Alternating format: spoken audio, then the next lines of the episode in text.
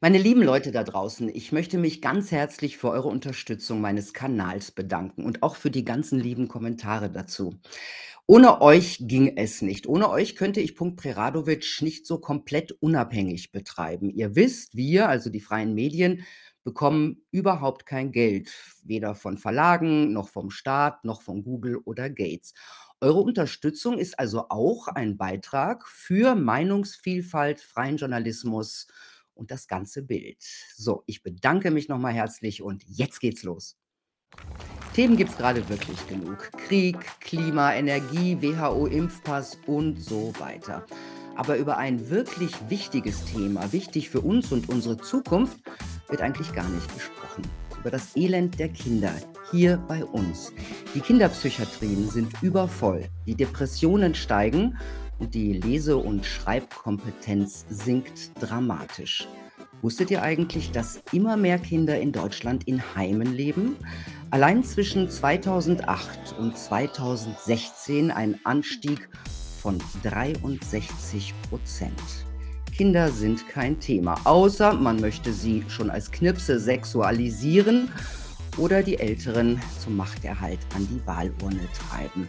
Mein Gast sagt, wir verheizen die wenigen Kinder, die wir noch haben, in ein defizitäres Bildungs- und Betreuungssystem, damit die Eltern für wenig Geld viel arbeiten gehen können. Das ganze Drama der Kinder. Jetzt den Punkt Preradovic. Hallo Michael Hüter, schön, dass du da bist. Hallo Melina. Ich stelle dich kurz vor. Du bist Historiker, Kindheitsforscher, Kinderaktivist, Autor, Elterncoach und Pianist. In den 90er Jahren hast du Geschichte, Germanistik, Philosophie und Kunstgeschichte an der Uni Salzburg studiert. Nach einem Buch über Scheidungskinder hast du jahrelang recherchiert, auch investigativ, für dein Buch Kindheit 6.7 ein Manifest eine Geschichte der Kindheit und ein Plädoyer für ein menschenwürdiges und artgerechtes Aufwachsen von Kindern. Inzwischen ein Standardwerk der Kindheitsgeschichte. Und jetzt kommt der Film dazu. Arbeitstitel Der große Mythos Erziehung und Bildung. Wir reden später noch genauer über den Film und was du dafür brauchst. Aber erstmal zum aktuellen Zustand der Kinder.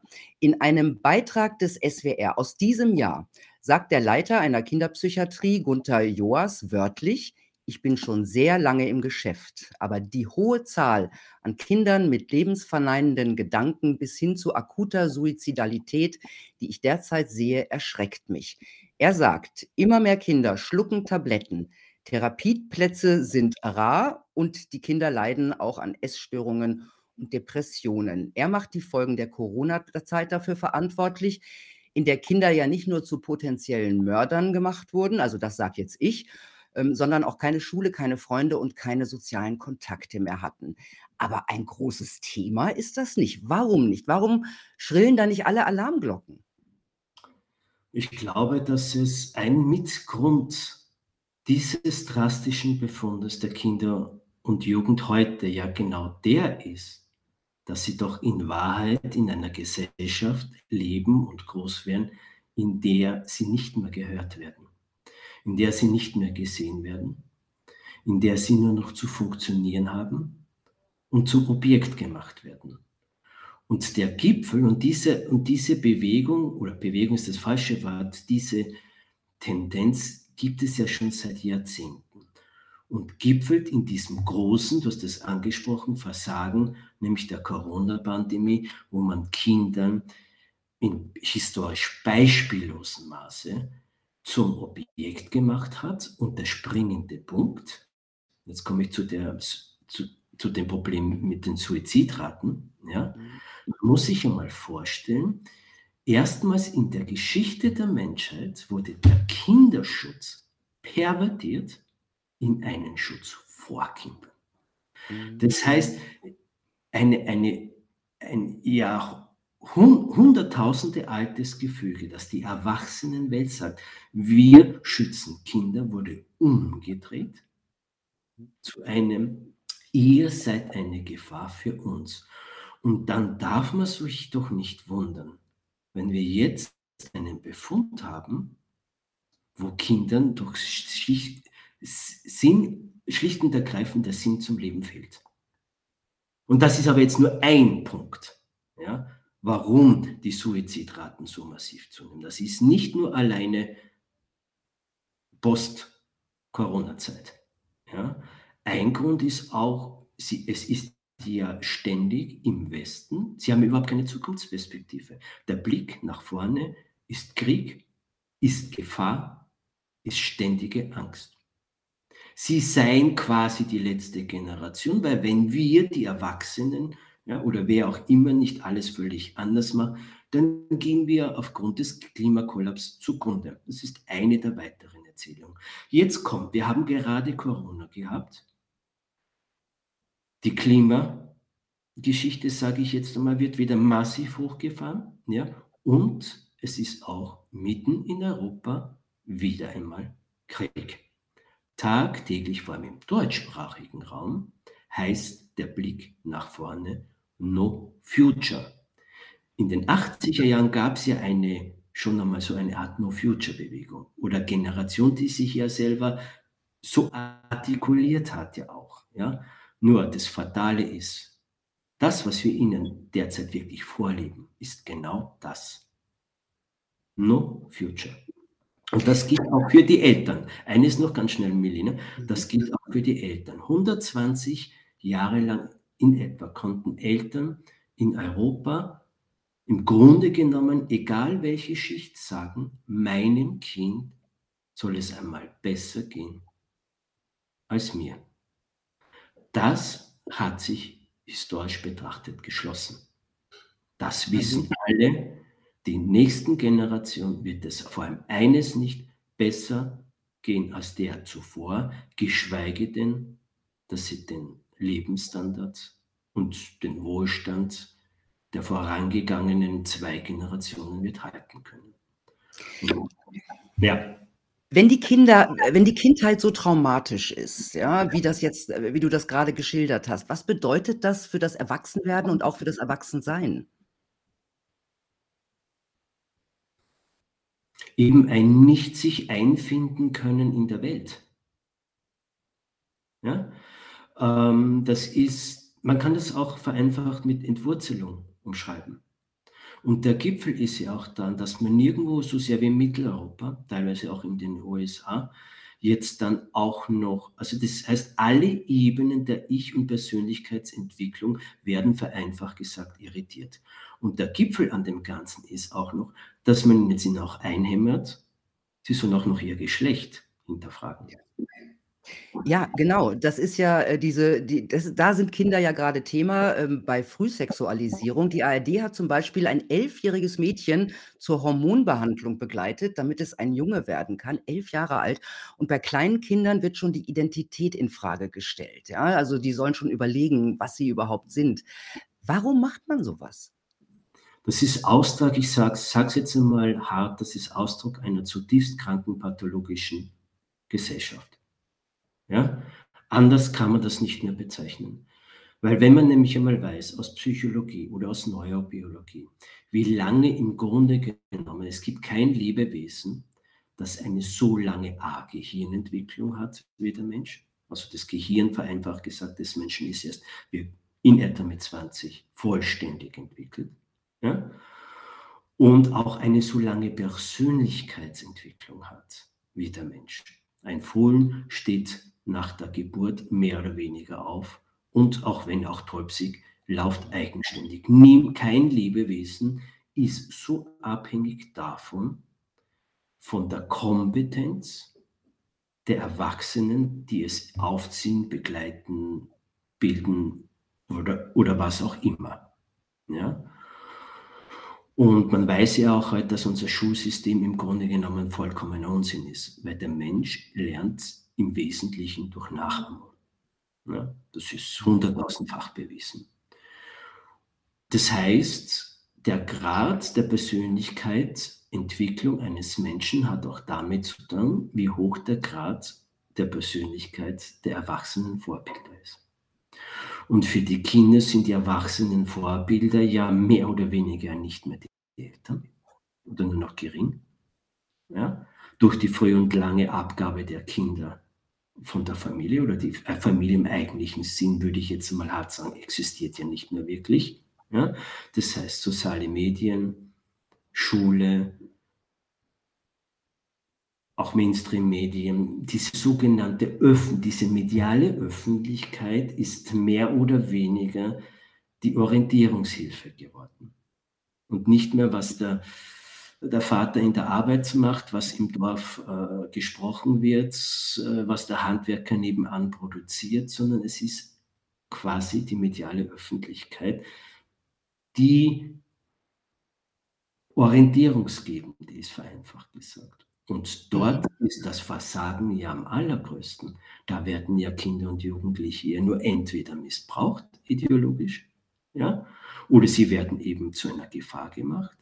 Ja? Also es gibt ja, wie, wie ich, und das, und das Verrückte ist in meinem Buch und Bestseller Kindheitssexpunkt 7, habe ich schon vor 2018 in der Erstauflage erschienen, habe ich schon fast prophetisch voraussehend geschrieben, die dringlichste Frage von Kindern und Jugendlichen im 21. Jahrhundert wird sein, gibt es ein sinnvolles Leben vor dem Tod? Hei, hei, hei. Ja.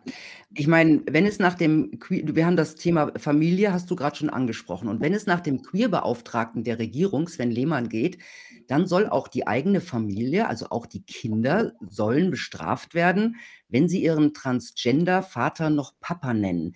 Und da hat man wirklich den Eindruck, für diese Woke-Bewegung ist, äh, die ist ja sehr stark in der Bundesregierung vertreten, ist, die hat die traditionelle Familie komplett ausgedient. Also es ist fast schon ein Feindbild. warum? Ja. Damit man Ideologie besser transportieren kann? Das mit dem Ideologie transportieren ist ein Grund. Ja? Aber das viel größere Problem, glaube ich, ist, dass etwas historisch nicht wirklich breit aufgearbeitet wurde was ja auch Thema meines Films ist. Nämlich, dass speziell hier in Mitteleuropa, ja, immer über zwei Jahrhunderte lang war Mitteleuropa sozusagen der schlimmste Erziehungsort, vereinfacht gesagt, weltweit. Ja. Nirgendwo zum Beispiel wurde der Rohrstock so ausgiebig und so lange, ja, gut über 100 Jahre, in der Schule verwendet wie hier in den deutschsprachigen Ländern.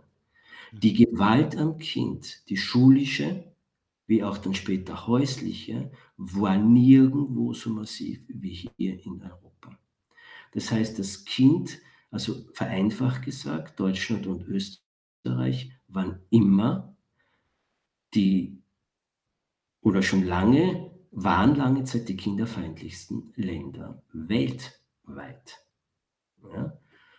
Und dass ja hier der Westen die sogenannten Kinderrechte erfunden hat, unter Anführungszeichen, beziehungsweise festgeschrieben hat. Es kam ja nicht ohne Grund, dass die in den 50er Jahren festgeschrieben wurden, weil ja zuvor in keiner anderen Kultur das Kind so sehr zum Objekt immer wieder von Ideologie, Erziehung, was auch immer gemacht wurde und das Kind eben physisch wie psychisch immer wieder massivst misshandelt wurde. Das hat also eine lange Tradition.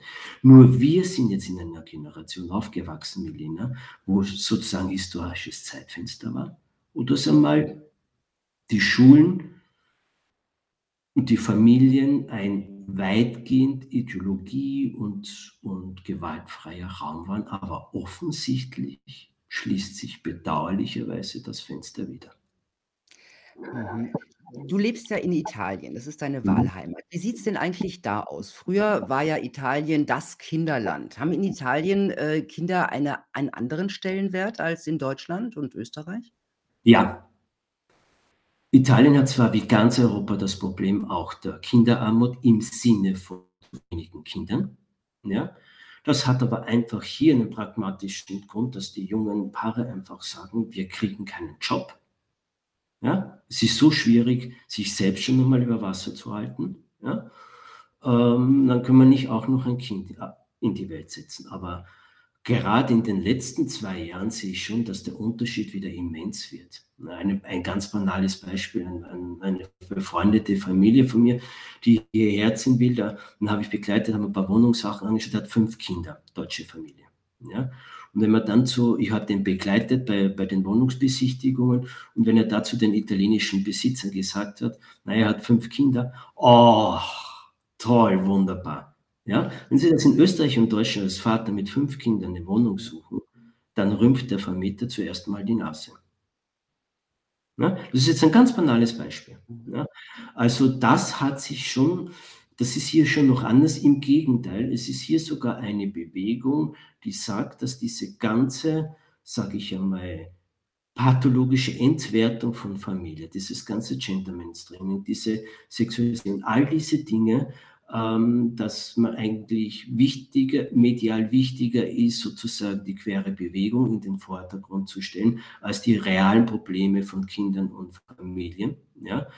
Äh, hat zum Beispiel, jetzt ist in Italien ähm, äh, so ein, ein, im Juni gibt es immer die, die Pride-Paraden der, der queeren Bewegung und hat man jetzt sozusagen einen Familientag eingeführt, wo, wo, wo es dem große Demonstrationen und Kundgebungen gibt, ja, wo, wo Familien auf die Straße sagen, aber wir sind auch noch da.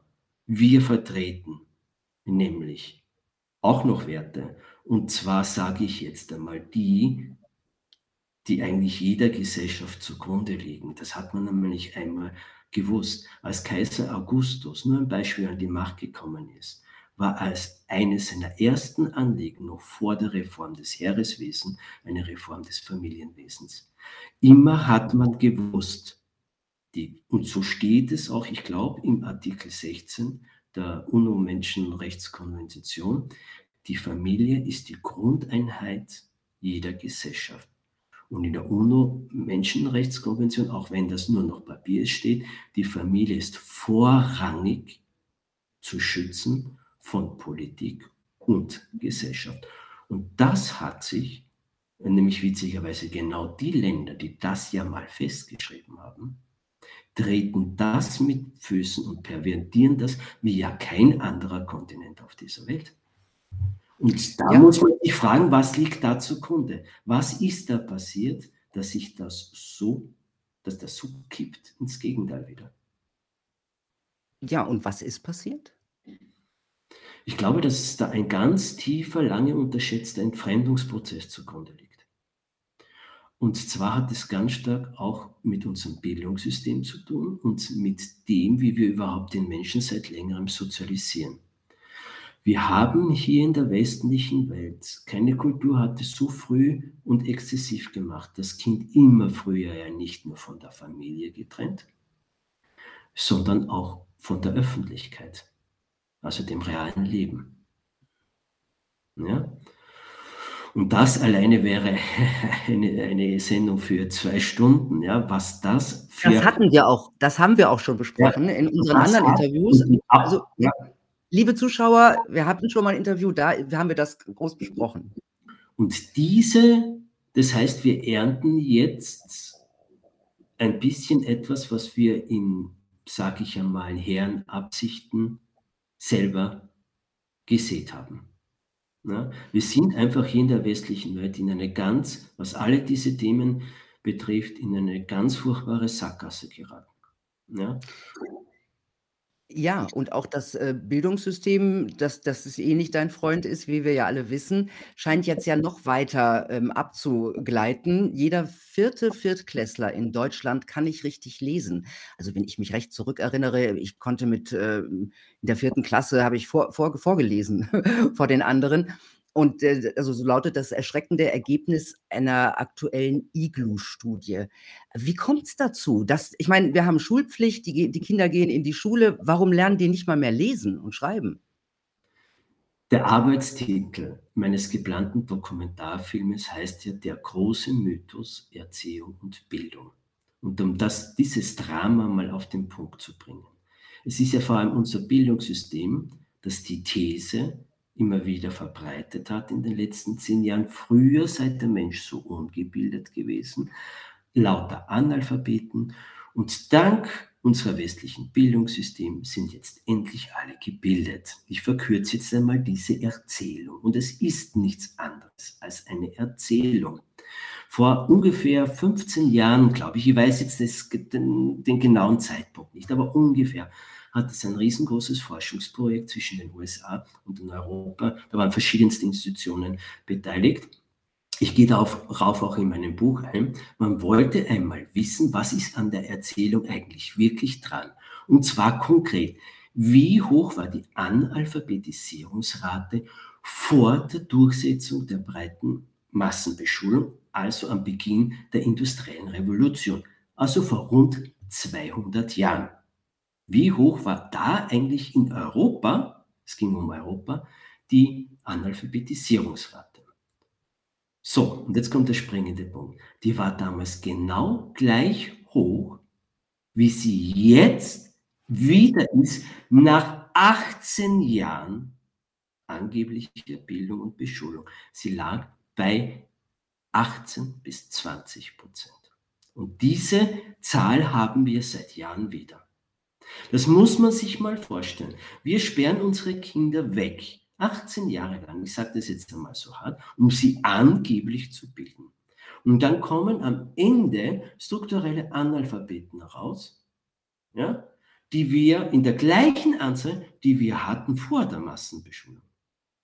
Und da könnte man sich dann schon mal langsam mal fragen, sind wir nicht völlig, stecken wir nicht in, in, gerade in dem Bereich Kind, Familie, in einer tiefen, tiefen Krise und Sackgasse.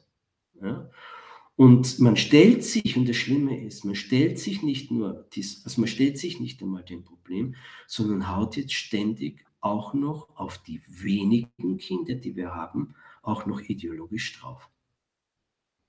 Mhm. Und das ist fast schon, sage ich jetzt mal, kultureller Suizid.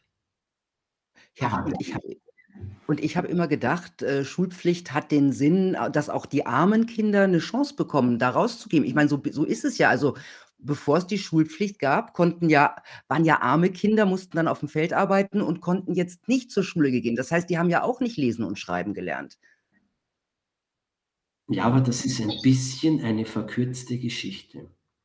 Das war so lange bis zu Beginn der industriellen Revolution, also vereinfacht gesagt vor 200 Jahren. Das war der größte Umbruch der Menschheitsgeschichte, weil sie ein Gefüge aufgehoben hat, also mal grundsätzlich ja vielleicht kein Nachteil ist, nämlich dass 80 Prozent der Menschen im landwirtschaftlichen Bereich tätig waren ja, und 20 Prozent im Gewerbe, Handel etc. So, das wurde aufgebrochen. Die Menschen wurden gebraucht für die Fabriken. Und in diesen Fabriken sind im Übrigen auch zuerst einmal die Kinder gelandet. Also, dass man Kinder im Westen immer schon zuerst einmal gerne misshandelt hat und zum Objekt gebracht hat und den Erwachsenen gleichgestellt hat. Das war nicht nur in Corona, sondern es hat eine lange Tradition. Maria Montessori zum Beispiel, die berühmte Reformpädagogin hier in Italien, die hatte ihre Casa Bambini, ihr erstes Kinderhaus, mit Kindern eröffnet, Straßenkindern, die sozusagen dadurch den Rost gefallen sind. Die entweder nicht in die Fabriken, in die Schwefelfabriken gehen konnten oder wollten, ja, und die irgendwie aus welchen Gründen auch immer oder auch schon krank waren durch, durch Lungenkrankheiten. So, da gab es hier, das ist ja Wahnsinn, was damals abge, äh, unter welchen Bedingungen die gearbeitet haben. Ja. Mhm. Und die hat mit diesen Kindern, mit diesen Straßenkindern eben ja äh, angefangen zu arbeiten, mit Behinderten und, und so weiter. Ja. Das heißt, ähm, und, und als dann die Kinder dann war aber das landwirtschaftliche Gefüge, das Jahrtausende alte, war kaputt zerrissen und irgendwann kam die, hat zum Glück auch die Kinderarbeit aufgehört. So, jetzt sind sie aber nicht mehr wieder zurück in die öffentliche Gemeinschaft gekommen, sondern das war die historische Chance und Stunde, nachdem die landwirtschaftlichen Strukturen zerstört waren, in den Fabriken sie auch nicht mehr gebraucht und sie jetzt nämlich alle massenweise zu beschulen. Ja? Also endgültig alle, weil die, die Schule wurde ja, unser Schulsystem existiert in Anfängen seit 400 Jahren, unser westliches. Aber das war dann, und dann hat man ihnen gesagt, aber in Wahrheit hat man die Chance genutzt, um allen das zu vermitteln, was man ihnen gern vermitteln möchte. In der Schule ging es nie um Bildung. Es ging nicht um die breite Massen zu alphabetisieren. Darum ging es nicht. Sondern es ging immer darum, möglichst die herrschende Ideologie in der Schule wirkungsvoll durchzusetzen.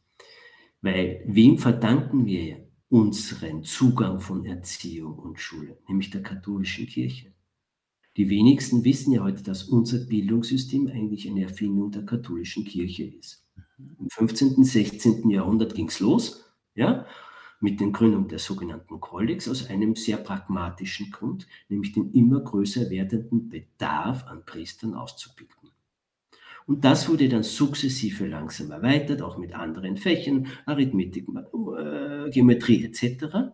Ja, aber letztendlich ging es immer darum, vor allem auch die Religion aufrechtzuerhalten. Das heißt, das eigene Personal heranzuziehen. Und der spannende Punkt ist jetzt, als dann die Kirche nicht nur die weltliche Macht verloren hat, sondern auch das Bildungssystem zunehmend an den Staat, an die nun säkularisierten Staaten abrücken, abgeben musste, haben aber die Staaten aus genau diesem Grund dieses Bildungssystem beibehalten. Wenn man eines längst erkannt hat, die Schlüssel zur Macht ist der Zugriff auf das Kind. Es hm. ging nie vordergründig um Mhm. Nie. Ja, ja, ich glaube, das ist jetzt auch ganz gut äh, zu beobachten. Die Ideologi Ideologisierung der Kinder schreitet ja wirklich extrem voran. Ähm, durch die Politik, durch die Schulen, durch die Medien, die öffentlich-rechtlichen haben. Ich weiß nicht, wie viele Internetforen, Internetsendungen ähm, für Kinder, in denen wirklich Ideologie äh, betrieben wird. Ähm, aber auch eine erstaunliche Entwicklung, auf die du mich aufmerksam gemacht hast. Äh, ich habe da ein bisschen einmal nachgeschaut. Immer mehr Kinder in Deutschland leben in Heimen. Zwischen 2008 mhm. und 2016 ein Anstieg von 63 Prozent. Das schrieb der Spiegel 2018. Was ist denn die Erklärung dafür? Ähm, während in allen Heimen, also in allen Staaten Europas von den 80er Jahren an, die Kinderheime zunehmend aufgelöst wurden, ja, ist ein einziges Land, das das beibehalten hat und sogar massiv ausgebaut hat, nämlich Deutschland. Und einer der Mitgründe, Gründe sind viele, ist, dass damit wahnsinnig viel Geld auch verdient wird. Das ist ein Riesengeschäft. Ja? Und nirgendwo man ja auch in wie in Deutschland der Familie wirklich auf allen Ebenen den Kampf ansagt. Das heißt, wenn zum Beispiel eine schwierige Familiensituation ist, Eltern überfordert sind oder sowas gibt es ja auch, ähm, Alkoholiker, Gewalt oder was auch immer, geht man nicht her und sagt, wir stützen die Eltern, bieten denen Hilfe an, dass sie ihre Probleme lösen, sondern nimmt ihnen den Kindern weg, weil sie sagen, sie sind ja so schlecht und unfähig und stecken sie in Heime, weil dort kommen sie in den Genuss der hochqualifizierten pädagogischen Betreuung. Denn das können Eltern ja nicht. Nirgendwo, das ist ja auch, es gibt nur ein einziges Land auf der Welt, wo eine rigorose Gebäude-Schulanwesenheitspflicht ist. Gibt es nur in Deutschland. Ach echt? Überall anders kann ich mit mehr oder weniger Auflagen auch Homeschooling oder Unschooling machen. Mhm. Das, was ja kurz plötzlich alle in Deutschland auf Knopfdruck machen sollten, wegen der Corona-Pandemie, online lernen, ja, das kann ich in anderen Ländern, konnte ich immer schon. Ach echt? Das wusste ich gar nicht. Das ist, ich dachte, das wäre eigentlich ein verbreitetes Modell. Nein. In anderen Ländern ist eine Bildungspflicht, aber keine Schulgebäudeanwesenheitspflicht. Ah, okay. Das ist interessant. Ähm, aber jetzt möchte ich mal ein ganz anderes Thema, hat natürlich mit mhm. Kindern zu tun. Mich hat diese Woche eine Meldung richtig erschüttert. Und zwar, ähm, wurden in Nigeria mehr als 20 Frauen aus einer Babyfa Fabrik gerettet. Und davon soll es in Nigeria viele geben. Ich habe da noch mal nachgeschaut, es gab schon früher Berichte. Also, Frauen werden dort vergewaltigt, eingesperrt, bis sie ein Baby geboren haben. Und dann werden die Kinder verkauft für Adoptionen, Organhandel, Pädophilie oder für Opferrituale, bei denen sie dann auch getötet werden. Also, das hat mich schon, ähm, ziemlich, äh, erschüttert. Äh, gibt es, äh, solche Meldungen auch aus anderen Ländern eigentlich? Äh, da sind wir jetzt wahrscheinlich in einem der größten und äh, verschwiegensten Bereiche eigentlich der westlichen Welt. Was nämlich dieser Mainstream-Bericht hier verschweigt, ist, dass das zwar solche Organkliniken, nenne ich es jetzt einmal, äh, Gebärvergewaltigungskliniken in Nigeria sind, aber wer betreibt das? Da steht nämlich nichts darüber. Das stimmt. Ja? Das sind ja oft westliche Institutionen, die das eben in jenen Ländern betreiben, wo man vielleicht am ehesten noch die weiß, dass man mit Bestechung oder wie die Regierung zum Stillhalten bringt oder weil es aus anderen Gründen, weil es dann jeder denkt, naja, kein Wunder in solchen schlimmen afrikanischen, barbarischen Staaten. Aber wenn man da genauer schaut, sind da meistens, vor allem den Organhandel betrifft, europäische Institutionen dahinter. Und da springe ich jetzt nämlich gleich einmal, da hat sogar schon auch der Mainstream berichtet, die Ukraine war vor den USA, also vor dem Krieg, weil die Ukraine das zweitgrößte Land, was das Geschäft mit der Leihmutterschaft und auch Organhandel betrifft. Ja? Organhandel inwiefern? Erzähl. Or Organhandel, naja, dass man halt Kinder, und da komme ich jetzt zu den Heimen. Heime gibt es ja nicht nur, es gibt nur in Deutschland so viele Heime wie in, in keinem anderen Land Europas, ja, aber sie gibt es auch in anderen Ländern. Und es interessiert nur keinen. Die meisten Menschen wissen auch, auch gar nicht darüber. Aber was passiert eigentlich dort in den Heimen?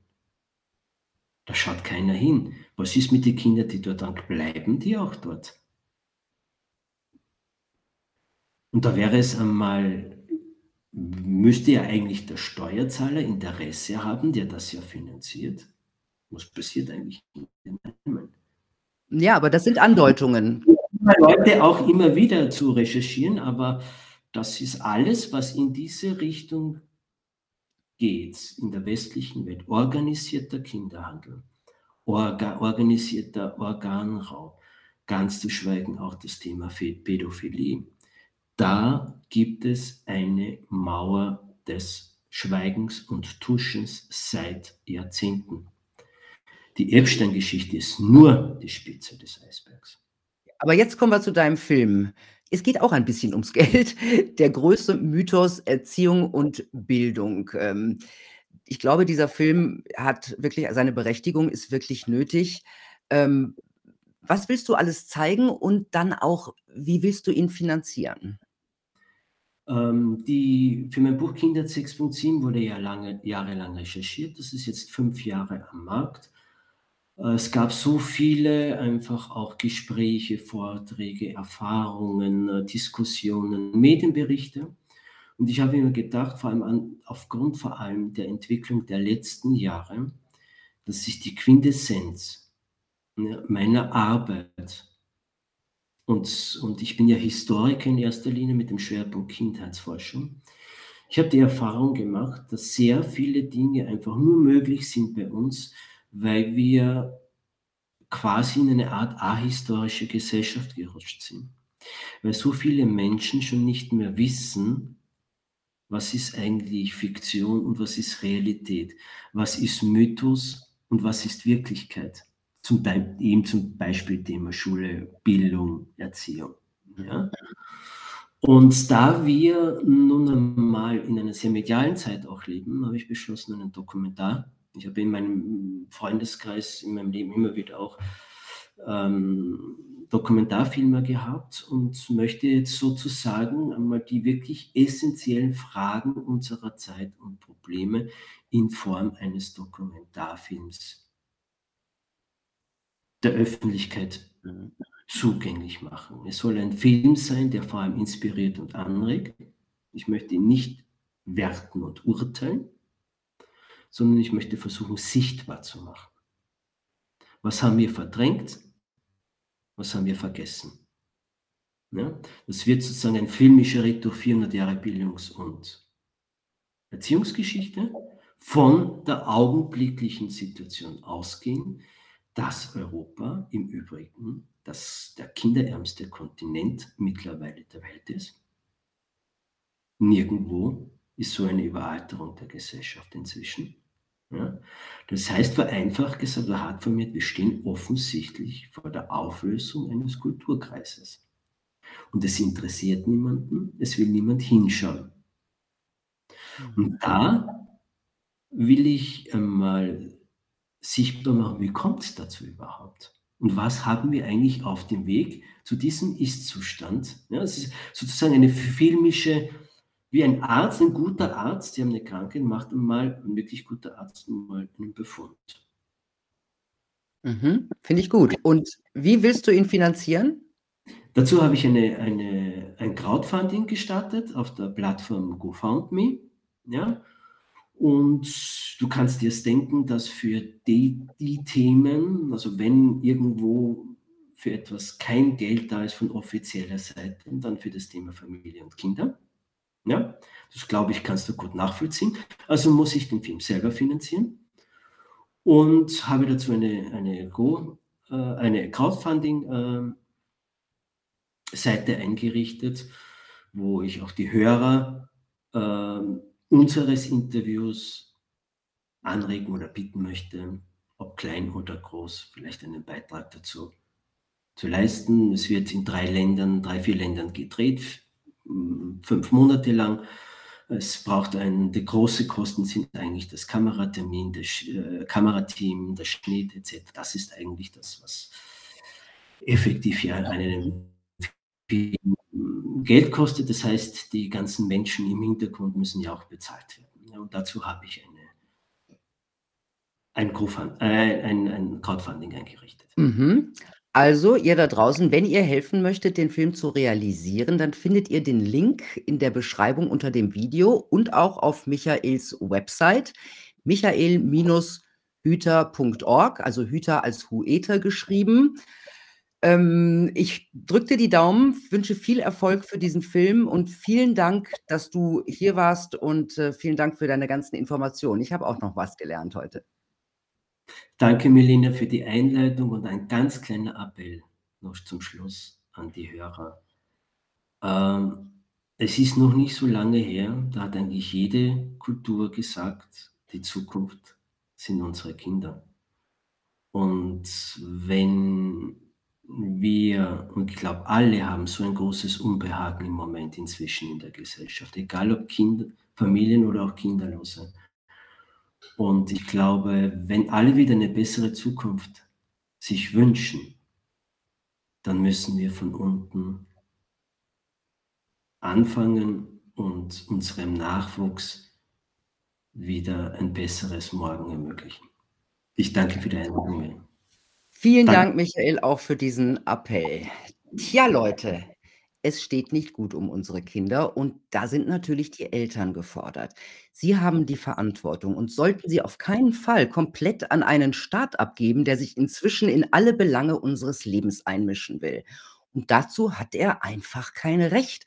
Vor allem nicht irgendwelche Politiker, die über irgendwelche Parteilisten in den Bundestag kommen und jetzt unsere Erziehungsberechtigten spielen. Ich wünsche euch eine gute Zeit. Bis bald.